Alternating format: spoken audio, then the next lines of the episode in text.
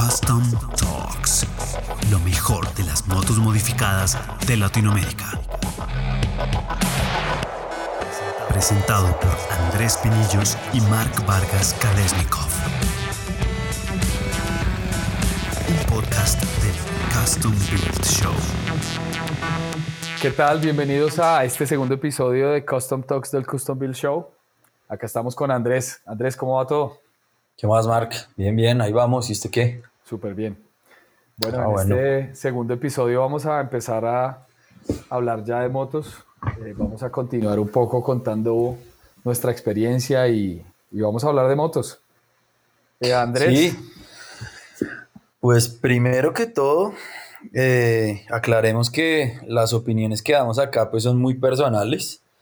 Mm, no tenemos, pues desde mi, desde por lo menos mi experiencia, no he podido probar todas las motos de las que hablo. Eh, la experiencia pues es de reviews, de pronto una que otra vuelta que me ha dejado dejar, que me ha dejado dar alguien. Eh, entonces pues que nadie se vaya a, a ofender, ¿no? Ni a tomar tan a pecho que al fin, pues al final son opiniones de, de nuestro programa. sí, sí, sí, y pues de un tipo que, que no sabe, sea, no es un gurú de las motos ni, ni pretende serlo, ¿no? Y exacto, pues, nosotros pues en los Custom Talks no estamos, no tenemos ninguna afiliación con ninguna marca, no estamos de ningún lado, simplemente pues nos gustan las motos, tenemos visiones diferentes de las motos, tenemos experiencias diferentes de las motos. Y nada, vamos a empezar a hablar de un tema muy interesante que son los estilos de las motos y digamos lo que hoy en día llamamos las motos retro o neo-retro. Eh, digamos que para empezar, eh, me gustaría traer a colación en nuestra conversación, Andrés, una marca que creo que ha, ha pisado muy fuerte hace muchos años y ha traído siempre como una constante en términos de estilo. Y además creo que es una marca con la que usted tiene experiencia. Y es las motos que siempre han tenido un estilo muy similar y es Royal Enfield, la marca inglesa que ahora se hace en la India.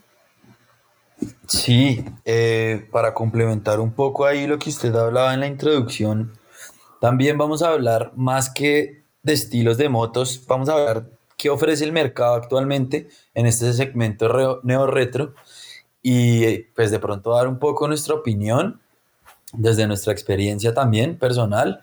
Eh, y yo quisiera, pues vamos a meternos de una, ¿no? Vamos a comparar un poco y hablar de algo interesante y es el precio.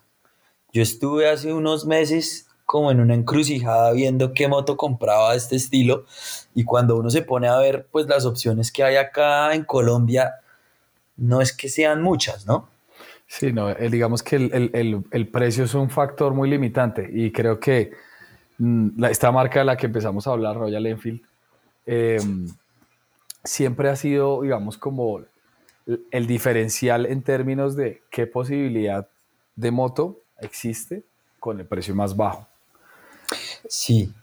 Y también digamos que a mi modo de ver le abre mercado es como una moto de introducción, aunque bueno, eso, eso era hace unos años que no tenían la 650, pero, pero sí era como, como empezar lo que hablamos hace ocho días eh, en un cilindraje, digamos que entre comillas bajo, y ahí dar el salto a una Harley o, a una Triumph o a una Scrambler. eh, pues hay gente que hasta se compraba una 90 después de tener una Royal. Entonces creo que el, el- el papel de Royal ha sido bien importante en esta escena neo-retro en, esto, en estos últimos años, eh, pues en esta evolución, ¿no? Porque ahora todas las marcas se subieron al bus y todas las marcas tienen una moto de este estilo, ¿no? Exacto, es que creo que las marcas se dieron cuenta que, digamos que desde mi percepción, las marcas siempre han tenido una moto, por decirlo así, clásica, que es una palabra bien difícil de, de- de tratar. De definir. Sí. Exacto, y de definir. Digamos que Royal Enfield es clásica por esencia porque durante 50, 60 años hicieron la misma moto. ¿Sí me entiende? Sí, sí, Entonces, sí. ¿eso es retro o es que siempre ha sido una moto vieja? Digamos que Royal tiene esa, digamos que tiene esas dos ventajas, ¿no? La moto tiene tradición, que es un poco su estampa, eh, la que le ofrecen a la gente, que es esta moto que lleva más de 100, más de 80, casi 100 años en, producción eh, en términos de marca, ¿no? Y digamos como su Bullet, que si no me equivoco, debe llevar casi 70 años en producción, desde los años 50. Y digamos que es, es, esa, es esa cilindrada media que hoy en día es muy atractiva. Digamos que mucha gente que está empezando a montarse una moto tiene la historia de yo quiero subirme una moto, pero pues no matarme.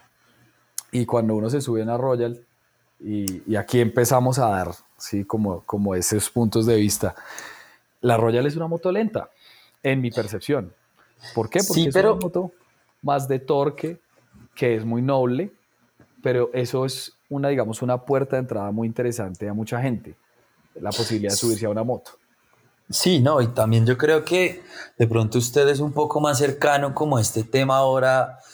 Yo creo que desde hace 5 o 6 años eh, los tatuajes y el rockabilly y, como que toda esa escena es, sí ha tomado fuerza, entonces eso ha ayudado también a impulsar la venta de este tipo de motos y pues no podemos dejar atrás que la Royal es una moto con un precio bueno, ¿no? Exacto, es que digamos... De, este segmento.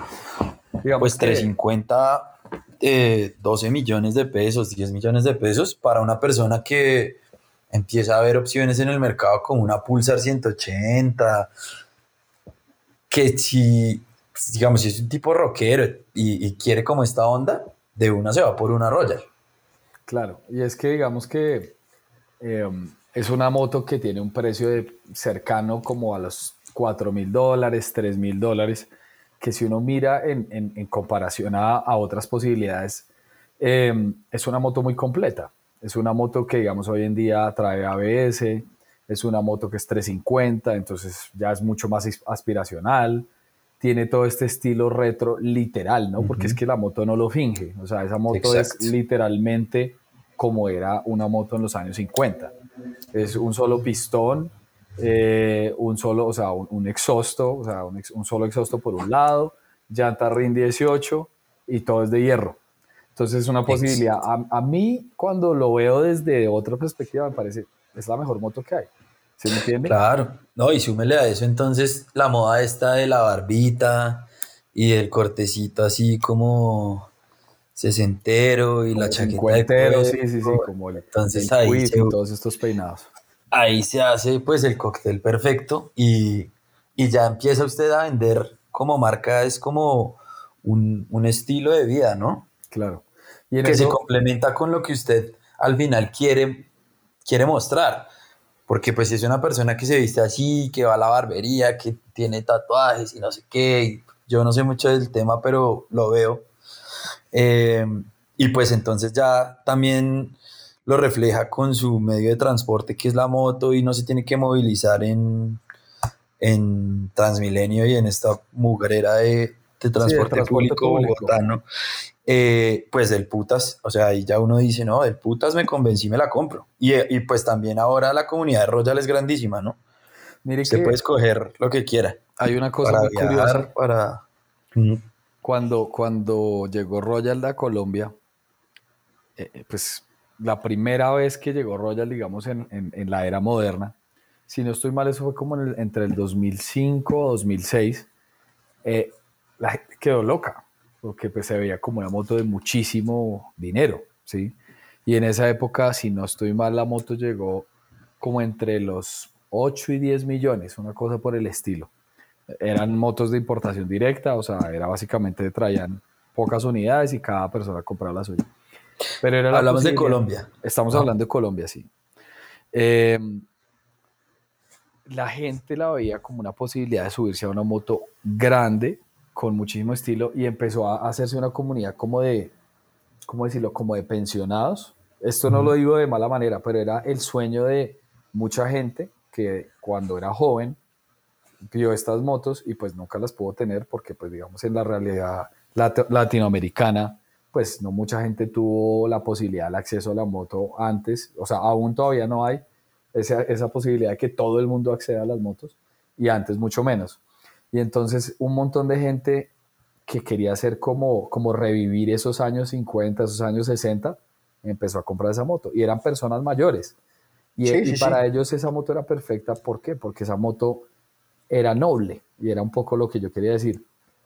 Digamos que eh, esa, esa, esa visión mía de es que la moto es lenta y eso es en realidad el, el, como la combinación perfecta para muchísima gente. Entonces yo hablaba de la gente que empieza a montar en moto quiere una moto noble y esta moto es muy noble porque tiene su, su torque suficiente su, y es una moto grande, pero pues igual con, con, con, con, digamos, ese torque se mueve como con tranquilidad.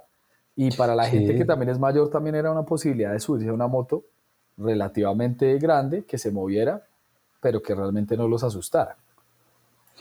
No, y es una moto que lo lleva usted donde quiera también. Digamos que, bueno, de pronto para, para ir cerrando el tema de, de la introducción de la Royal 350, podemos concluir que para iniciar es una buena moto, ¿no? Claro. Eh, pero entonces ya pasémonos un poco a lo que ofrecen las otras marcas, entendiendo que Royal es pionero y que pues fue de los primeros que se aventó, o bueno, de los primeros que se aventó, no, porque igual la esencia de la marca es esa, ¿no? La esencia de la marca, sí, no podemos decir, más bien se aventaron con la Himalayan a, a coger otro, otro mercado, pero se arriesgaron a sacar a poner de moda pues esta vaina y lo lograron. Y lo están haciendo, ¿no? Y lo están haciendo muy bien. Eh, yo, le boto una bola curva hablando de motos inglesas y yo sé que esto le aterriza así cerca al corazón a usted, Andrés. Otra marca originalmente inglesa, sí, esta, esta es mucho más tradicional inglesa, que también lleva, no sé, casi 70 años, de pronto más de 70 años, sacando una moto muy parecida a la Royal pero de como un calibre y un prestigio más alto, y esa es Triumph. Ah, sí. Sí, sí, ahí le pues pega cerca. desde el 2001 están produciendo la Bonneville. En el 2015 le metieron eh, pues un rediseño y, y como un, un, lavado de cara bien importante a toda la gama clásica, no solo a la, a la Bonneville. Pero sí, si nos vamos a Triumph, yo creo que son pues de los, de los que no se subieron, sino que siempre han estado ahí, ¿no?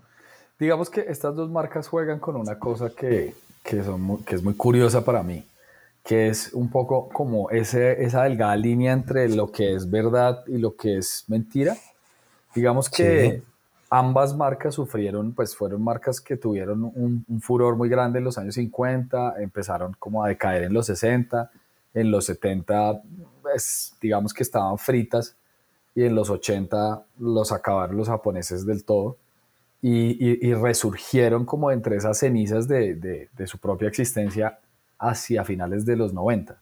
Entonces, digamos que Triumph, al igual que Royal Enfield, le gusta vender esa idea de la moto inglesa original, la Cafe Racer original, que pues si lo miramos no, no está tan lejos de la realidad, ¿no? La Triumph es, y hablando de estilos de moto, es esa moto que uno cuando piensa en una moto vieja inglesa, piensa en la Cafe Racer que uno se imagina y que ve, digamos, eh, en, internet, es, es, una Triumph.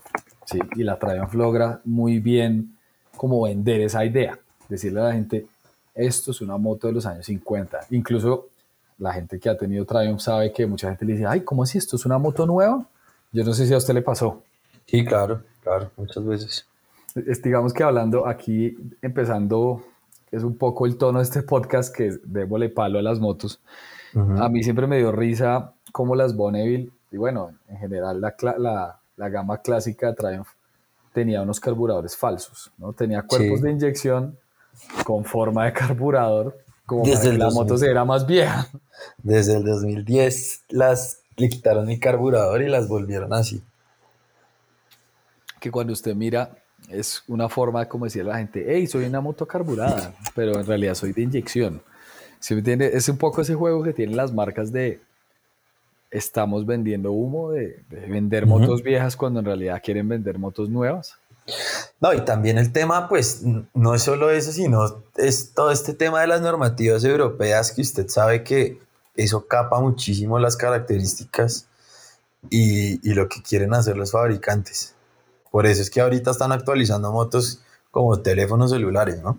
Claro. O sea, cada año, así sean dos huevonadas, les cambian y, ya se la venden o más cara o ya usted dice, No, pero pues me toca vender la mía más barata porque en el 2020 le pusieron una pantalla, eh, le pusieron control de tracción y dos modos de manejo, como pasa con nuestros amigos de BM. Digamos que hay una vaina que me parece muy interesante y es que las marcas se dieron cuenta que con las motos retro pueden vender tecnología vieja, ¿no? O sea, no tienen que tener motos nuevas para vender motos y las motos se venden como pan caliente y se venden hasta un precio muy bueno. A mí, antes de, empezar este tema que a mí me gusta, y ahí sí vamos a empezar a darle palo a las marcas, eh, de lo que ofrece el mercado ahora, ¿cuál es su moto preferida? O sea, si usted le dijeran mañana a su papá, bueno, le va a regalar una, ¿cuál escogería? Sí, como que si le llega a uno Santa Claus y le dice le regala una moto. Ya. De pronto una Triumph Scrambler 1200 y si no es esa, una Ducati Scrambler Desert Sled, que es la versión como full off-road de la Scrambler. Y la, pero yo le vuelvo la pregunta, ¿usted qué se compraría si le regalaran una moto o tiene la moto que quiere? Yo estaría entre una Scrambler 1200 de Triumph o una Truxton RS de Triumph. Yo no es o sea, para mí Triumph es una marca del putas. Me parece que lo hace muy bien. Me parece que les lleva años luz a todos los fabricantes, digamos, de grandes, pues de línea de motos, ¿no? Norton sale de concurso porque igual ya se acabó una lástima, pero en producción en masa creo que les lleva mucho, mucho camino en esa gama a todos. Lo que la hace, la Over es una moto muy linda, muy bien hecha. Eh, de, pues los componentes son de, última tecnología, tiene buenos frenos. La Scrambler, eso sí, ni hablemos, pues, porque a mí sí me parece que eso es una verdadera Scrambler. Yo pongo, yo, o sea, yo le doy mucho palo a BM y es que a mí, pues, la, la 90 me parece una moto sin alma. Yo la veo y siempre digo como, ¿esta mierda qué es? ¿No? O sea, esto es como, como una naked, como una roadster, como qué es lo que quieren vender, porque entonces venden una moto, eh, venden el colín, pero con el timón alto, que para mí un colín tiene que ir acompañado o de un clubman o de unos clip-ons.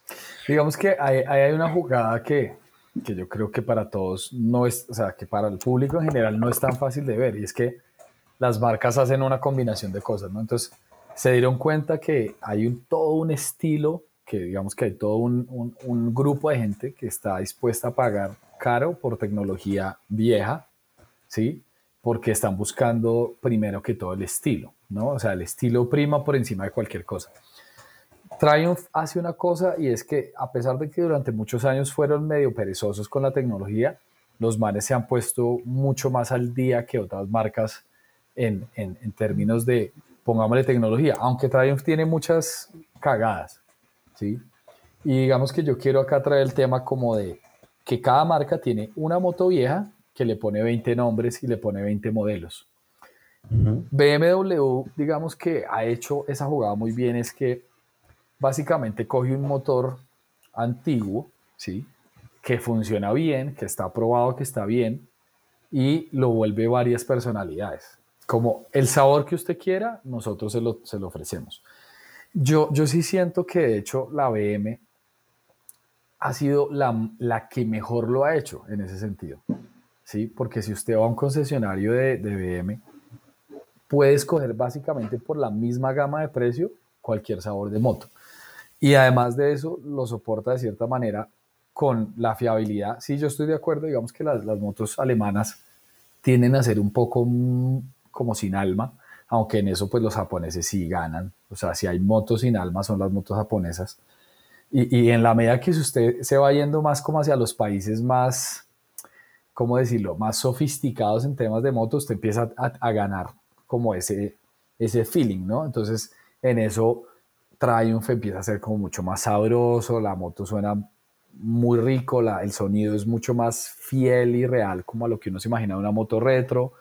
Y en eso pasa usted después a Harley. Y hablando de Harley y de motores en B y bueno, motores en L, pues uno llega a Ducati que sí son como los padres de que la moto tenga sensación, ¿no? Cuando es la moto que es, digamos que hablando en términos tecnológicos y en términos de fiabilidad, es de pronto la más frágil, ¿no? Es la moto más, te miro mal y, se le parten los pistones, eh, me descuido y la moto se revienta, ¿sí? Pero es la moto más sabrosa. Digamos que no hay nada de las motos que yo he conducido eh, en, en, el tiempo que he estado metido en este tema de, de las motos, es la moto más real en términos de así se siente una moto con, con estilo. Ducati. Ducati, sí, para mí Ducati es el jefe y el presidente, por decirlo así, de cómo se debe sentir una moto.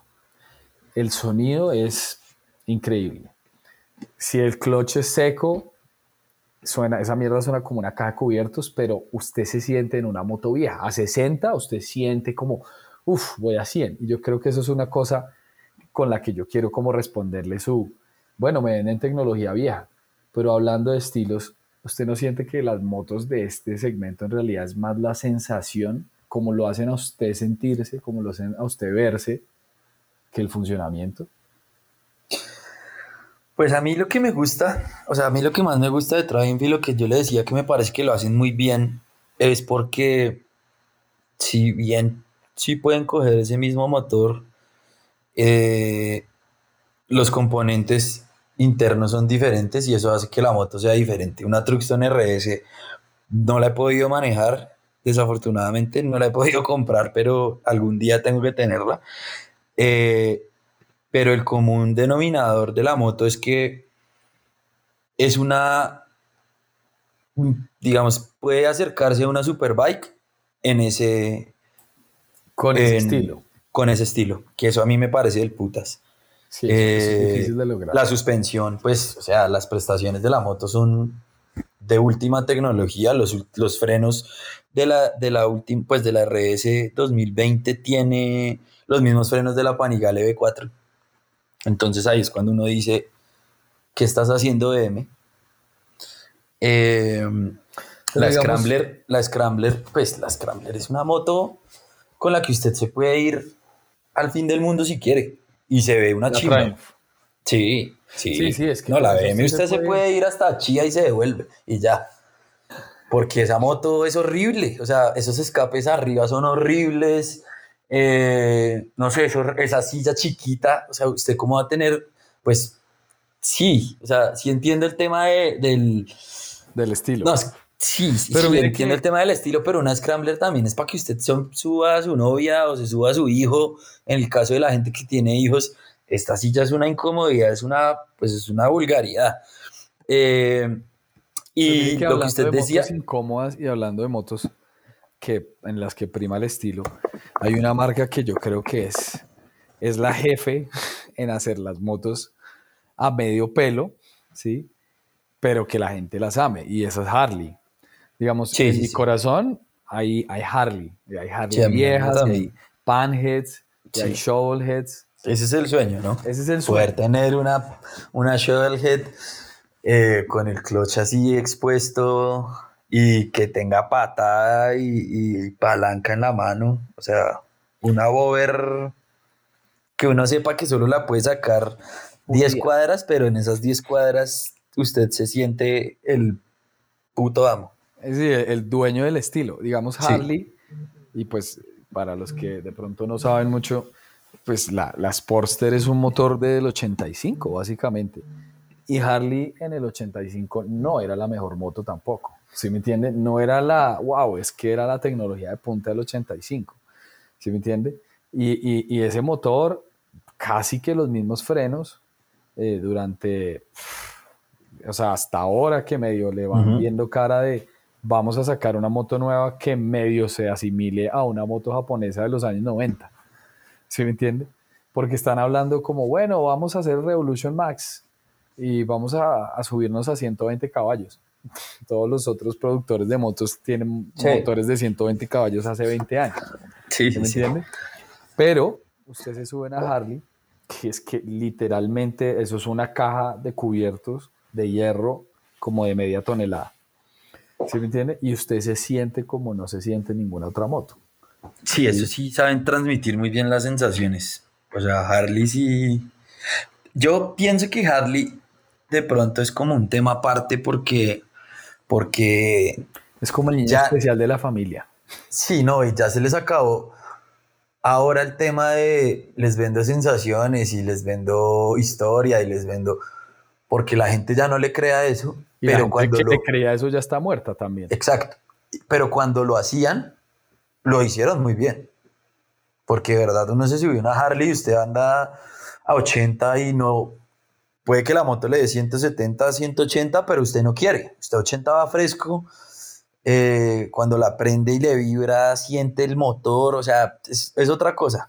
Para mí las Harley son como otra vaina diferente. Mire que yo quiero traer, o sea, acabamos de hablar de dos marcas que son muy fuertes en vender sensaciones.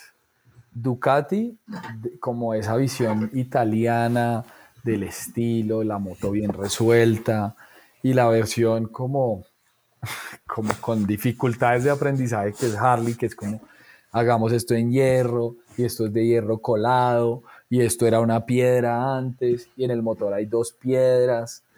Digamos que esa ese es una, una cosa que, digamos que del otro lado del mundo los japoneses nunca se permitieron, ¿no? Los japoneses desde los 80, bueno, ya cuando empezaron a dominar el mercado y empezaron como, bueno, ahora vamos por los Estados Unidos. Y entonces hagamos todas estas tipo chopper, tipo cruiser, pues en realidad son cruisers porque pues choppers no eran, pero hediondas, ¿no? O sea, eran las motos más feas que hay. La Shadow, la Vulcan, todas son como una versión con dificultades visuales, ¿sí me entiende? Con, es que algo se le quedó una ceja caída de una Harley, de una Ducati y de todas las otras motos. Cuando en realidad son, digamos que a pesar de su apariencia estética, son probablemente las mejores motos. Sí. Sí, eh, lo que usted dice de Ducati, yo lo estoy como empezando a, vivir ahora, porque tengo una y a mí no me gustaba, la verdad. Pues me gustaban las Superbikes. Me parece que Ducati ahí sí tiene, pues en diseño, pero la Scrambler a mí no me entraba, no me gustaba tanto. Me parecía que era una moto que se veía como como chiquita y como, no sé, no sé, como, como de como juguete. resolver. Sí, esta, esta que le gusta a usted, sí, es una moto del putas. Eh, y bueno, sí, sí, esa moto me parece... Mire cómo empezamos a dar una vuelta muy curiosa. Arrancamos con Royal y entonces a Royal le damos palo porque, porque Royal es una moto que mucha gente considera que es lenta, que es un ladrillo, que es una moto pues que de pronto no tiene, pero si usted va viendo, los manes han sido los más juiciosos. Y empezamos a irnos como al extremo del estilo, que es eh, Ducati, eh, que es eh, Harley Davidson, digamos que un poco en el medio de ese intento tecnológico, pero como que le quita alma, pero como que intenta tener estilo esta BMW. Y nos vamos como a las motos sin alma por completo, que son las motos japonesas, entonces son muy feas, pero están bien hechas, tienen 70, 60 caballos hace 40 años. Eh, y empezamos a ver cómo hay toda una tendencia, ¿no? ¿Usted de qué lado de la barda está? O sea, como de que, de cuál es su, su, estilo, y eh, cuál es su banda. Pero lo que sí está muy claro es que todas las marcas se dieron cuenta que vender motos de estilo clásico es un hit. Sí, sí, y hay unas que lo hacen muy bien y hay unas que y otras también les falta. Sí, exacto. Yo, pues yo pensé que nunca iba a salir de mi, de mi Triumph, la verdad. Eh, ahora que salí de ella, creo que quiero probar muchas motos, ¿sabes? Comprado una Harley un tiempo y definitivamente no pude con eso que estábamos hablando porque me parece que es una moto muy básica para el precio que tiene. Yo entiendo pues que es, pues, o sea, cuando uno habla con un harlista le dices que esas motos no están diseñadas para las carreteras de Colombia. Pero pues yo digo, bueno, sí, probablemente es cierto. Lugar del mundo.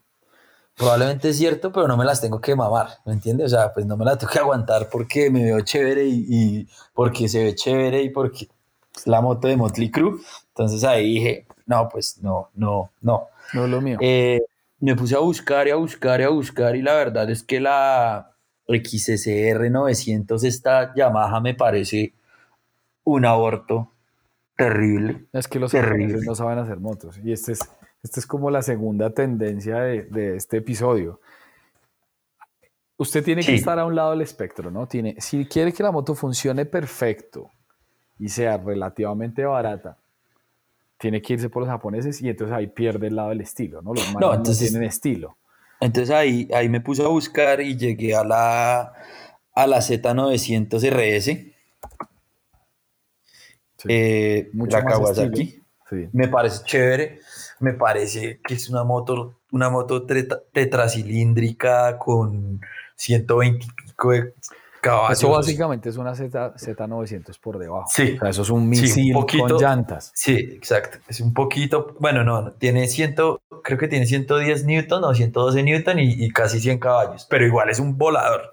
Eso es un volador, Pero- sea como sea. Pero cuando la vi, no. O sea, estaba que la compraba, pero cuando la vi como que no me pareció tan chévere. Eh, y finalmente terminé comprándome una Ducati eh, contra, pues, digamos que yo duro. Y, pronóstico. sí, pero bueno, antes de eso, para que la gente no diga que yo voy a terminar con una 90 o porque hablo así, me abrí a, 9 a BM, fui bien a 90 y ahí reconfirmé que en la vida voy a tener una. Solo tendría la que sacaron del mercado, que era la Racer, la blanca. La original. Ah, la Sí. ya, ya sé cuál. No, no, no la original, sino la que. No, la del carenaje. Sí, esa me parece de verdad una Café Racer con espíritu, pero precisamente por eso la sacaron, porque la gente no la compraba porque era muy baja, entonces usted no... Bueno, ahí yo entro en discusión con la gente, pero bueno, eso no lo vamos a hablar ahora porque para qué. Y terminé comprándome la Scrambler y, y yo la resumo en diversión. O sea, es una me moto parece que la Scrambler es la más divertida. que hay. Y esta 1100 es muy divertida, muy divertida, no pesa, responde. Yo, no teni- yo nunca había tenido una moto con tecnología y pues también quería como probar un poco más que el control de tracción y el ABS y eso como cómo cambian los modos de manejo porque me daba curiosidad que la gente decía, claro, eso cambia de una a la moto y sí lo cambia. Me parece una moto del putas. Igual no me voy a quedar con ella, pues quiero, creo me que yo quedo un quiero, par de- yo quiero, yo quiero lanzarle otro. Este es como un misil directo al, corazón. Pero espere, le, le termino la, la, la pregunta. Aquí está listo. Eh, no, yo sí me quedaría con las europeas. Y si vuelve Triumph, vendo todo lo que tenga en la vida para comprarme una Truckstone RS o R, por lo menos, y, o una Scrambler 1200. Pille que Sí me quedo con las europeas. cuando usted habla de, de cosas como tecnología, para mí las 90 son un tanque. O sea, uno, ese motor viene de una moto, de una GS, que está súper probado, ¿sí? Ese motor, digamos que no es muy conocido por fallas, versus Ducati, digamos. Tiene más caballos que la Ducati, ¿sí me Sí. entiende? Pero la y Ducati no pesa tanto. Sí, es Pero la Ducati no es pesa tanto. Eh, también no tiene la suspensión regulable. La Ducati sí. Sí, la de sí. adelante y la de atrás. Eh, los frenos no son tan berracos como los de la Ducati. Bueno, pero Y hasta el 2020 tienen modos de manejo, tienen control de tracción y tienen la pantallita esa marica que a mí en realidad eso me vale huevo lo de la pantallita, pero hasta el año pasado las actualizaron. Entonces cuando usted se compra una moto, cuando usted se compra una 90 del 2014 le costaba en ese momento 70 millones y que le estaban vendiendo. Para mí, un motor viejo, bueno, listo, bueno, lo que usted dice, bien. Eh, suspensión invertida sin regulación, aburrido, igual adelante y atrás. Eh, y ya, y un tablero que se ve viejo ahora. Entonces, un tanque raro. El motor ese boxer que todo el mundo adula y ama, a mí me pareció Me horrible. parece increíble ese motor. Me pareció. Bueno, lo que pasa es que usted también tiene la otra perspectiva y es que usted sí ha, sí ha manejado esas motos para viajar, ¿no? Claro. Mire que Entonces ahí yo creo que sí es diferente. sin pues porque un no se puede- fanboy acá, porque pues, No se puede negar que la GS es la moto de viaje icónica y, y, pues las R80 y las R100, sí, tampoco soy bruto para decir que no. Sí, sí, sí, no, no, no. Mire que yo, yo le digo una cosa, me parece, a mí siempre me ha gustado BM, a mí me parece que BM tiene un poco de engaño, pero a la vez los manes tratan de, de apoyar como su producto con, con, con, realidades técnicas. Y en ese sentido siento que BM ha sido muy juicioso. ¿Qué, ¿A qué me refiero? Las motos BM, digamos, cuando usted se sube motor boxer, tienden a ser motores que de pronto no es el mayor caballaje, pero es un caballaje muy que está acorde a la época. Cuando usted la maneja, siente, o sea, usted tiene la sensación de que es el caballaje que usted necesita, incluso hasta más que KTM y eso. La moto tiene cardan, que, que en mm. términos de reliability y de como que sea confiable esto, un, un, cardan es una cosa prueba de balas. Usted nunca se le va a reventar y eso. Pero yo me quiero tirar con esas cosas a, a volver a hablar de la Harley. Harley desde los 80 tiene correa, que literalmente eso es una trampa. Usted se mete en una vía destapada con tierra de polvo y piedras y despídase de la correa. Los motores de Harley producen como 45 caballos, los, los 800, los 883, el 1200 como 50 y punta 63 caballos en, dependiendo de la configuración y listo, un montón de torque. Pero usted se sube a esas motos y yo, de nuevo, aquí tampoco quiero sonar como un fanboy de, de Harley, Harley es, es una moto que usted, usted se sube y eso es una marca aparte, ¿se me entiende? Cuando usted conduce Harley, es otra cosa, ni siquiera se siente como andar en moto. Cuando usted tiene motos eh, del, común, seguramente mucha gente que nos está escuchando ha arrancado en motos básicas, ¿no? Motos de aprendizaje, tal vez motos de la India, motos básicas del Japón.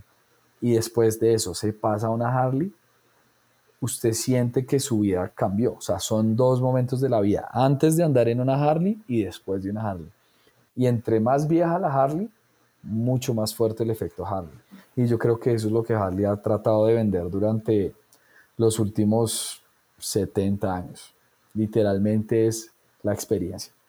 Y aquí llega una marca que a mí me parece muy interesante, que de pronto en Latinoamérica no tiene tanta presencia, pero que es realmente como la jefe de, o sea, el patrón de Harley, y es Indian. Indian llegó con toda esa mística que, que, que no es muy real porque Indian realmente desapareció hace mucho tiempo. Sí, estos son otra empresa, otros motores, otra Polaris, otra tecnología. Pero los bares se han metido a hacer las motos full, full digamos, con todo el juicio. Sí, sí lo hacen muy bien. ¿Qué, qué, qué, qué tiene Indian? Cogió y se le compró Victory en los Estados Unidos y se le metió en el rancho literalmente a Harley. A Harley al principio no le dio mucho miedo hasta que vio como las Scout le daban la pela a las de Harley y en Estados Unidos y con una marca gringa, que es que era lo que hacía Harley. Somos la única marca gringa, somos la única marca de los Estados Unidos, nadie nos toca. Se les metió, pues digamos que cogió em, Indian, Victory y, y puso a volar esas motos Sacó motos con estilos así de todo el rango de gustos y además de eso le metió tecnología. O sea, hizo la BMW directamente en los Estados Unidos. Pero no solo eso, ahora aparece BMW con la R18 y le da la pela a Indian y le da la pela a Harley Davidson. ¿Y usted sí cree que le dé la pela? No sé, porque realmente los clientes que compran ese tipo de motos como ¿cómo llamarlas? Como súper retro, tipo, digamos, bagger. Son baggers, son baggers. Sí, son. Pero con este, digamos, la silla sencilla con flecos y el timón súper ancho, full cromo, radio. Digamos que es, es, es un cliente que me parece muy difícil de leer, pero tienen plata, como casi ninguna de las otras poblaciones de moto tienen. Y la BMW R18 actualmente puede ser la moto más, ¿cómo decirla? Como la más tesa, como la, la mejor sacada en términos de ese espectro de bagger. ¿Por qué? Porque si usted se va a Indian, sí, tecnología y todo, pero sigue siendo un poco como, como muy robótica. Y pues Harley hasta ahorita se está como poniendo las pilas de, bueno, saquemos una moto que tenga más de 100 caballos. Pero Harley con esos bagger creo que es el, precursor.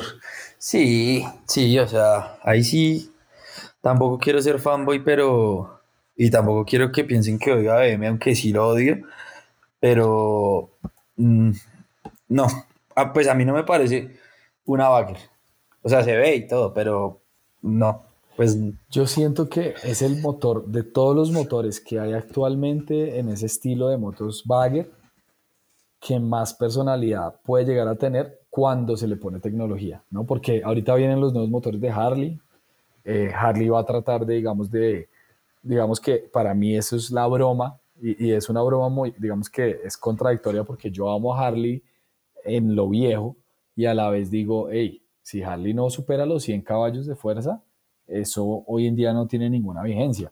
Ahora con el nuevo motor Revolution Max, listo, ya están a la par, pero ese motor sí se va a sentir como una moto clásica.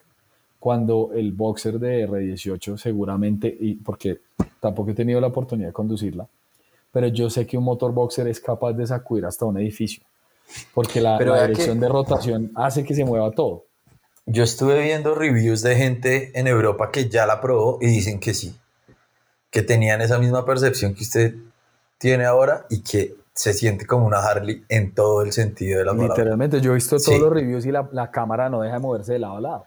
¿Por Sí. qué? Porque es que es una masa, es un motor 1800. No, no, girando. no. Yo hablo del de la, del de la Harley. Ah, el del nuevo de la Harley. Sí, Ok, ok. sí, sí, sí. Sí, están, o sea, dijeron como, sí. Usted se sube y no se siente como en una moto nueva ni no. Se siente en una Harley fresco. clásico.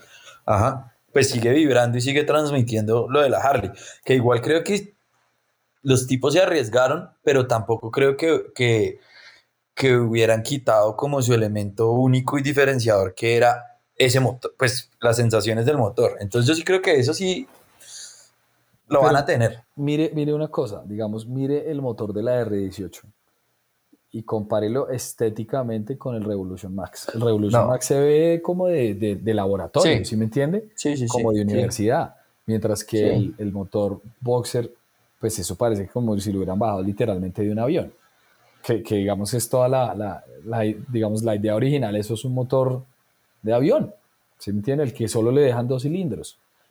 Y digamos que para no quedarnos pegados con un modelo, las marcas han tenido un montón de ciertos y desaciertos, o sea, digamos que aprovechándose de la ignorancia un poco del, del cliente, como ven, yo te vendo estilo, y entonces alguien siempre sale como, bueno, pero entonces metámosle tecnología y, y que no sea solo estilo. Y todas las marcas se han tenido que poner como en la, la tarea de qué vamos a hacer para reinventarse. Y aquí, digamos, me gustaría que miráramos un poco las reinvenciones de todas las marcas. Empecemos con Royal Enfield, así como empezamos, empezamos el episodio. A Royal Enfield, eh, ahora olvido el, el- el nombre de su CEO, decide sacar el motor 650, digamos que al estilo de los años 50 también, o sea, ese cilindraje, bicilíndrico, y dentro de todas las motos actuales, me parece que es una moto que rompe muchísimo, much- muchos esquemas. Mire, es un motor hecho en la India que la gente no le tiene mucha fe, pero en términos de limpieza de fabricación, han salido como el número uno a nivel mundial. O sea, le ganan a todas las motos. En, sus motores son los más limpios y eso, digamos, habla de una proyección de durabilidad, de cómo va a ser ese motor. Si desde el principio está tan bien armado, seguramente hasta el final dure mucho mejor armado que otras. Y las motos pegan. O sea, la Interceptor nueva, la 650, me parece que es un hit. La Continental 650 por fin anda como lo que querían vender. Pero yo me acuerdo sí. cuando aquí en Colombia hicieron el lanzamiento de la Continental, la 535, una cosa así. A mí me invitaron a que fuera el líder del grupo. Y yo en esa época, yo no me acuerdo ni quién moto fui. Lo que, lo que sí sé es que yo en mi moto en tercera iba más rápido que esa moto en su último cambio, la Continental No, pues vieja. ya por lo menos levanta los, las 100 millas, ¿no? Que se acuerda el comercial sí. que salía esta gente del café y, y entonces uno se subía y decía, no, pero me quedaron faltando 50 millas. Me quedaron faltando casi 100 millas. Sí, porque para no, no, no, no. era, Sí. esa idea de usted va al café y entonces eh, las cafés es que usted iba y metía entonces su moneda. Pone la canción. Pone la canción y tenía que ir hasta el puente y volver antes de que se acabara la canción. Pero además de eso era lograr el tone que era pasar de 160 kilómetros o, o 100 millas. ¿sí? Y estas Sí, ya por lo menos esta lo hace. capaces. No, no, no. Esta ya lo hace. Que eso ya es. Pues eso ya es una ganancia. Exacto. A mí me gusta, a mí me gusta, no me gusta la silla de la Continental.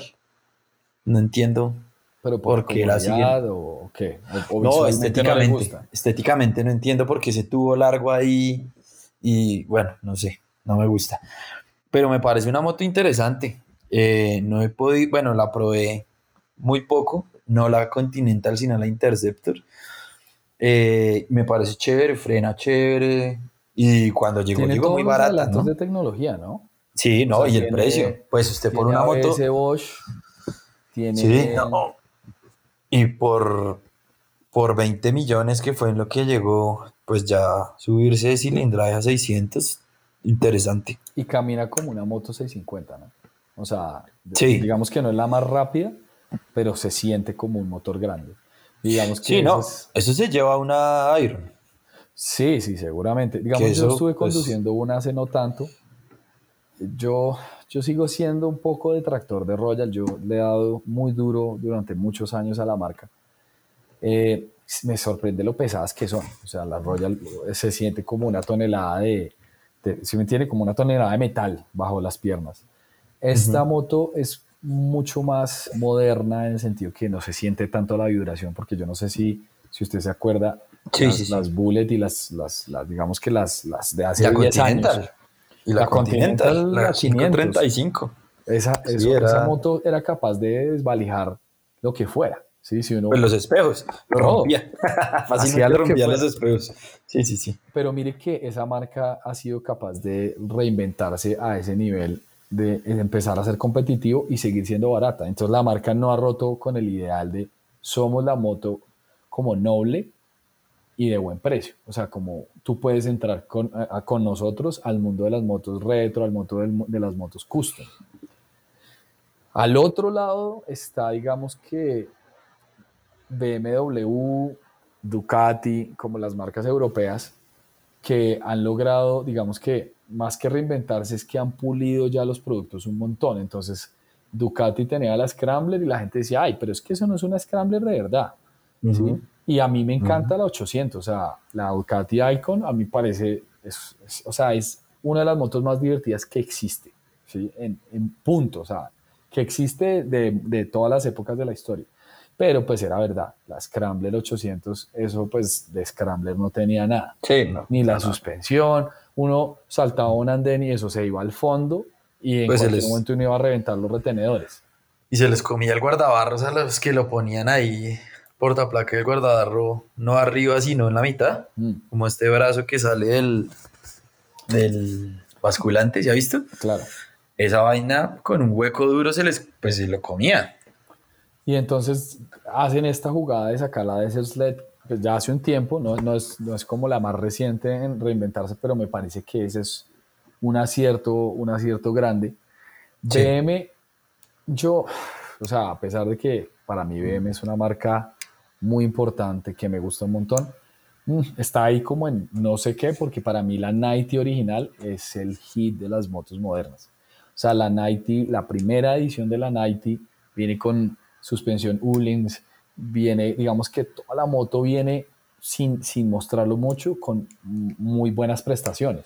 Pero esa no viene con Olins. La original, la 90 original viene con, No. con suspensión Uhlings. No. Yo también pensaba eso, pero no. Bueno, dejemos eso para un siguiente episodio en donde vamos a averiguar y hablar específicamente de cosas técnicas. Pero sigo con la reinvención. Ahora eh, Indian sacó la Ah, FTR. sí. que, Y todas las que sacaron este año, ¿sí vio? Sí, sí, sí, no, toda Como la gama es un cuatro- monstruo. No, y sí, exacto. Toda la gama de, de, de esa es brutal, brutal. Ya sacaron una que parece una Scrambler, aunque ellos se van más por el lado del flat track. Digamos Pero- que eso era lo que yo iba a decir. La FTR, la, la FTR, que pues en, Latino, en Latinoamérica todavía no las estamos viendo así mucho. Yo tuve la oportunidad de ver unas en los Estados Unidos. Esa México moto- sí. Sí, en México sí, sí, en Sí. México sí está como bien presente. Pero digamos que incluso eh, conozco como testimonios así de primera mano de gente que les ha dado plomo y son motos que se asemejan mucho a lo que Harley tenía con la XR750, que nunca fue una moto de calle. O sea, hicieron la, única moto, me parece, eh, en, en mi, con- en- en mi concepto actual, que es, que es una moto como de flat track, ¿no? Como una scrambler off-road, pero bajita, como de darle pata, como de lo que como llamamos en Colombia como gaminear, o sea, hacer así hooligan en la moto. Y en ese sentido... ¿Ni la parece- XR 1200? ¿No era así? ¿Qué? No sé si usted la pudo probar. ¿Cuál? ¿No era así la, la Harley la XR La Harley 1200? 1200, sí, sí, sí. Esa moto era así. Lo que me parece es que esa moto pasó como un fantasma, ¿sí me entiende? La mil- esa 1200 tenía un motor interesante. Tiene, digamos que la versión de ese motor de Sportster, la que más rendimiento daba. Si no me equivoco, era una moto que era capaz como de producir como casi 90 y algo caballos. Sí, Debo el dato exacto, es como 98, 94. Sí, sí, sí. por Pero- ahí está, por ahí ronda. Salió en un momento en el que nadie sabía. Exacto. Lo que le pasó a Ducati con, la, con las Sport Classic. Sí, total. Digamos que es una moto que esa, esa la Sport Classic y la, y la XR 1200 de Harley son motos que, que la gente como que no se dio cuenta. Y, y yo creo que es que las marcas se han demorado en desarrollar ese mercado. Ese Sí. mercado de las motos neo-retro se ha tomado mucho tiempo y seguramente Harley mandó eso como al, al- al cajón de los recuerdos, como no vamos a sacarlo. Y hasta ahorita medio ha hecho como, como fieros con el tema de la Bronx, que pues que parece que no la van a sacar, y la nueva Sportster como que se parece un poco, y es un poco flat track, y no sé, no sé cómo lo ve usted, Andrés. Sí, yo le tengo, pues yo le tengo fe a este renacimiento de Harley, pues entre comillas. Eh, me parece que era algo necesario. Mm, me gustaría también que habláramos, pues ya dejando Ducati y estas marcas que son como siempre ahí redundantes. ¿Qué opina de las Husqvarna, de las Benelli? Bueno, yo, yo voy a dar dos conceptos. Estas, estas como marcas que estaban como fuera del radar, ¿no? Porque es que lo que usted dice es muy cierto. Es que uno habla de motos clásicas y Harley Davidson, Ducati, ¿sí? Sí. Son las clásicas que siempre fueron clásicas, Triumph, ¿sí? Ah, desde 1950.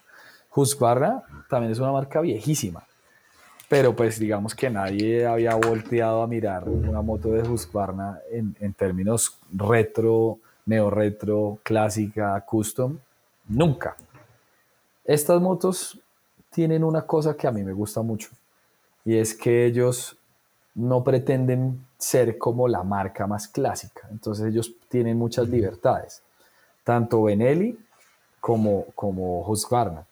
Digamos que Husqvarna tiene una cosa y es que las motos son un monstruo. ¿sí? Eh, La 701, el motor es, es un animal. De hecho, cuando yo la conduzco, ¿yo por qué digo que es un monstruo? Digamos que las veces que yo la he conducido, que, que he conducido los diferentes modelos, siempre me sorprende cómo la moto tiene más, más que dar que lo que yo soy capaz de recibir, o sea, lo que soy capaz de manejar. Estéticamente, tengo, digamos que tenía muchas expectativas. Eh, yo quería que lo- el modelo que ellos sacaron de las Varpilen, la que es como Scrambler de la 401, le pusieran la, set- a- se la pusieran a la 701. Mm, no me parece que sean las motos más bonitas, pero tienen, tienen su estilo, o sea, tienen como su personalidad ahí como de ser feas, pero que le gustan a uno. Lo que pasa es que yo creo que esto está entre un público joven que ve las motos neo retro y como clásicas aburridas. Y, pero también quiere como probar entre una KTM 390 o una Naked de estas de media cilindrada y en esta encuentra algo único porque este diseño de esta moto sí es único, ¿no? Pille que ah, yo digo una cosa, ellos son, ellos le están haciendo, no el juego sucio porque son dos mundos diferentes, dos clientes diferentes, a Royal. Se fueron Sí. a la India, están Sí. sacando las 390, que es la versión, digamos, para tecnología y para mercado de la India de, de las motos de KTM. Cogieron un motor, igual que el 701, que es en realidad una 690, y sacaron Ujú. 20 motos, ¿no? No me parece que sea nada nuevo. En, No, en eso también lo va a hacer. Eso también lo va a hacer Triumph y Benelli lo Sí. está haciendo. Bueno, Es que en realidad- Benelli. todos, pues todos van para allá porque, porque Royal está solo, ¿no? Es que Royal está ahí. Es que Royal está solo. 5 mil dólares donde nadie está vendiendo motos. Exacto. Pues hay marcas como FB Mundial y Brixton, pero eso es en Europa que acá no llega. Sí, en Europa hay mucho mercado de moto pequeña con estilo, de marcas muy pequeñas. Y marcas, exacto. Pero acá no. Pues en, en, Sudamérica, que, es un mercado importante de motos de este cilindraje, creo que Royal pues está solo y ahora le van a empezar a competir. No, y China también, porque Benelli ya tiene su moto ahí. Sí, pues básicamente para como traer un poco, a, traer la marca pues Benelli es una marca italiana que por allá en los 70 sacó motos interesantes, tuvo una moto de seis cilindros. Esa marca pues fue un fiasco como la mayoría de marcas europeas en términos de ventas. Se murió y la compró una marca china. Eh, y ahora está sacando como un poco esas motos con, con, lo que yo llamo como ese penache, como ese estilo, ¿no? Entonces vendamos Benelli, la moto italiana, pero ¿a usted no le parece que esa Leonchino 500 es como una fusilada de la Scrambler de Ducati? Es una Scrambler. Brava, brava, brava. Mire, hicieron lo que los chinos mejor saben hacer. Copiemos a los demás y vendámoslo mucho más barato. Exacto, exacto. Copiemos a, a los italianos porque es que es, es, una Scrambler 500. O sea, después es una Ducati Scrambler 500. Es una Scrambler que se estrelló y, y, le pusieron... Mire, yo quería traer una cosa. Yo durante un tiempo tuve una Scrambler 400, una Ducati Scrambler. Y a mí me parecía una moto pues como, como bien, como jajaja, ja, ja, pero pues siempre me da un poquito como de... Como no, es que 400 es muy poco cilindraje para mi gusto. y siento que, digamos que cuando pasa a ser 500, la, la Benelli, uno ya la ve como, ah, no, entró al terreno de las motos grandes, ¿no? O sea, ya Moto 500, ya medio litro, ya uno lo ve diferente. Pero para mí se sigue viendo más pequeña que la Ducati Scrambler 400. No, y es que también una Ducati 400 es raro, ¿no? Es como que no cuadra, ¿no? Esa marca no tiene derecho a hacer motos baratas. Exacto. Específicamente, creo que usted ve la BM, esa GS310 y dice, bueno, pues sí. O sea, sí. Sí. Pero, pero una Ducati 400 es como, ¿por qué hacen eso si no tienen necesidad? No tienen Porque tampoco les funcionó, ¿no? no, no, tampoco les funcionó. ¿no? Sí, sí, sí, era carísima acá. Eh, bueno, pues ojalá podamos probar una, una Benelli de estas que yo he visto por ahí buenas, buenas críticas. Sí, sí, sí, sobre todo los colombianos. me da miedo que me guste. A mí me da miedo que me guste porque esa es otra marca, otra marca a la que yo le he dado mucho, mucho palo. Digamos, cuando decimos que es una, una Scrambler que se estrelló, pues no creo que sea como el mejor cumplido ah, para una Benelli. Eh, no, y, y, yo ni siquiera, no, pues creo que usted le ha dado mejor que yo, porque yo ni siquiera le he dado palo porque para mí no existió. O sea, para mí era peor. Mire eh, yo creo, a mí me da la impresión de que uno se sube. Mire, estas motos que uno antes no les tenía fe, hacen un esfuerzo mucho más grande que algunas otras marcas de gustarle. Entonces seguramente usted se sube a la León Chino y le va a pasar lo que a mí me pasó con Interceptor. Y aquí yo lo debo admitir, yo le di palo a Royal como un animal. Sí, o sea, yo las detestaba. Aún les doy palo, aún las veo y digo, mm, una Royal Enfield, jajaja. Pero me subí a la Interceptor a las 6.50 y dije, creo que ya no me parece tan fea. Bueno, que camina súper bien. Espere, espere, espere porque yo ya expliqué por qué yo le doy palo a BM y por qué. Y aparte, bueno, la última cosa por qué le doy palo a BM es porque el, el servicio acá es horrible, ¿no? Por lo menos el de Motorrad. Eh, es horrible. Por eso también me compré la Ducati porque me parece que le están haciendo muy bien. La gente es súper onda y, y yo creo que pues usted como vendedor no puede menospreciar a nadie, ¿no? Usted no sabe cuándo llega alguien y tiene 120 millones y se compra una Street Fighter o una GS 1250. Pero bueno, usted me iba a preguntar. Eh, yo le iba a preguntar por qué odia tanto a Royal. Eh, ¿O por qué odiaba a Royal? Pues, ¿por qué le daba tanto palo? No, yo, yo, yo tengo todo, todo un libro. Yo creo que podríamos escribir dos Biblias completas con, con lo que yo... Mire, para mí la Royal era una moto, digamos que vendía un, un, una imagen como un poco falsa, porque cuando la gente habla de... O sea, en los años 50 la Royal ya era llamada el tractor. Yo, de hecho, tuve la oportunidad de conducir una Royal 350 de los años 50 y, la moto apenas si se movía. O sea, era uno a pie, caminando, iba más rápido que la moto. Y, y, me, me, ofendía de sobremanera subirme en una 350 relativamente moderna, o sea, del año 2008, y tener la misma sensación. Yo decía, hey, es que han pasado como 60 años y esta gente se quedó sentada sobre este mismo motor que le saca a uno el alma, le sangran los riñones y además vamos a 10 kilómetros por hora.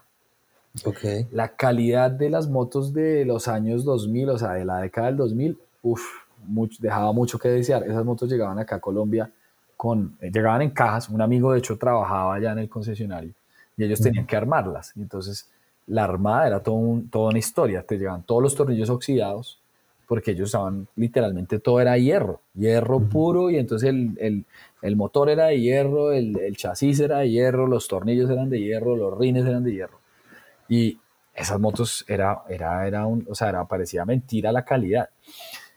Y además de eso, vendían esa imagen de no, la original, la, la Cafe Racer, cuando en la época de las Cafe Racer esa era la más lenta, nadie quería tener una Royal porque pues Norton les daba la pela, ah, sí. ¿sí me entiende? A JS pues pasaba como si no existiera, ¿sí me entiende?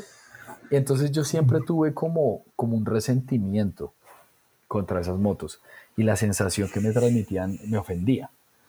De hecho, una de las grandes razones por las que yo le cogí más bronca a Royal fue ese evento en el que me invitaron al lanzamiento. Por favor, sea el líder del, del grupo de Continental, usted en su moto, en su moto que no era una Royal, digamos.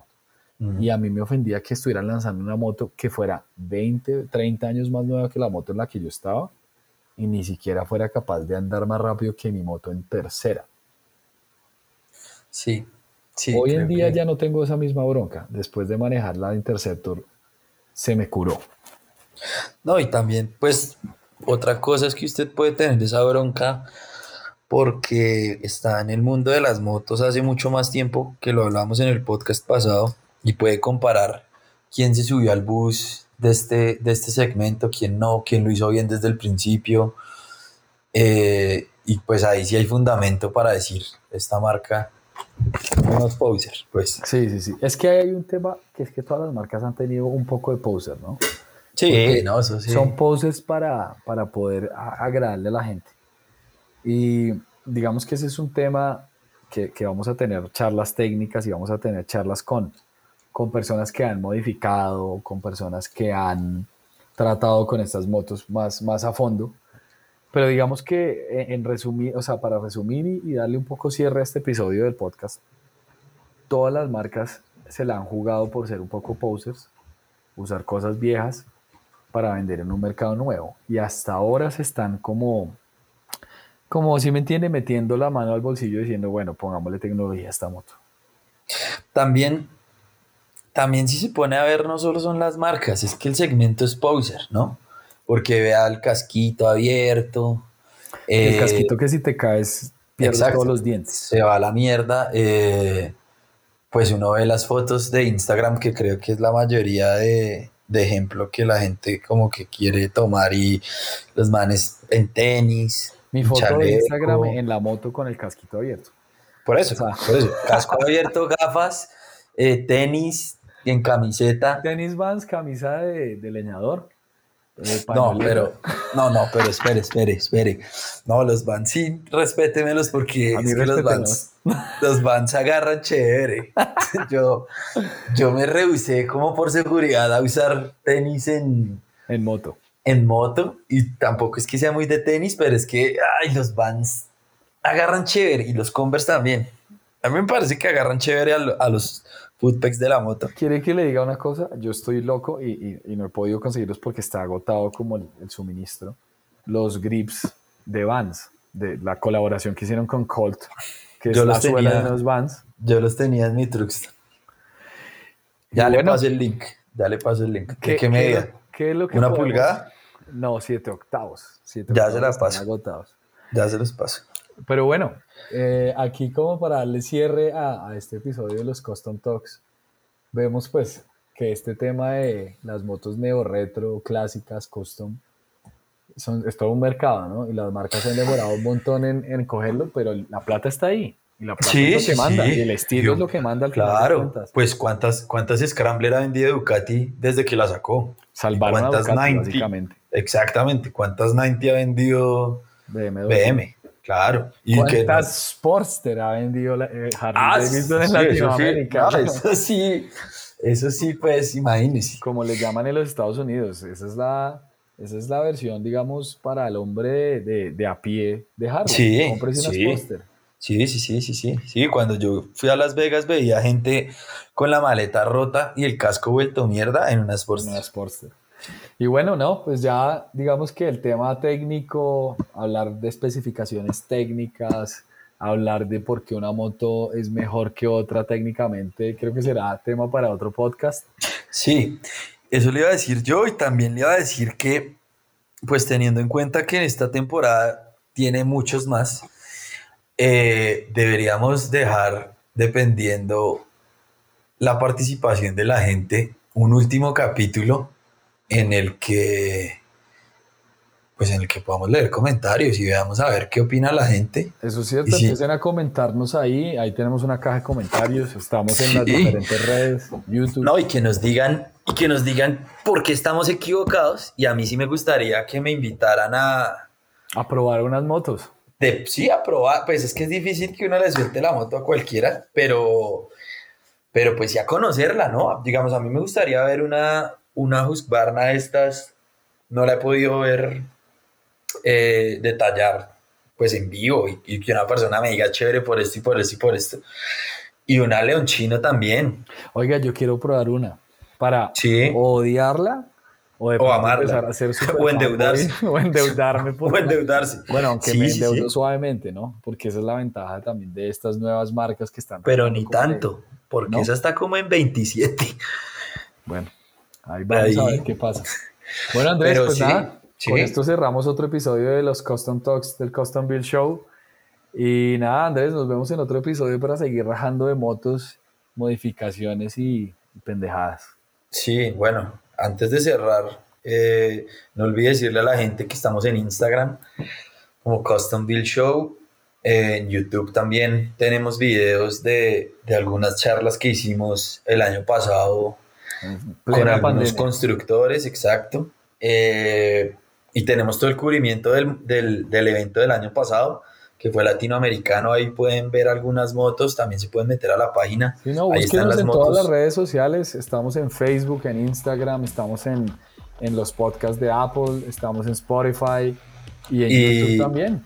No, y en la página, ¿no? Ah, en, la página, web. En la página pueden leer artículos que hemos hecho de, de algunas motos, hay y fotos. que vamos a seguir haciendo, porque recuerden que en este relanzamiento del Custom Build vienen muchas cosas. Ahora viene Custom Build para todo el año.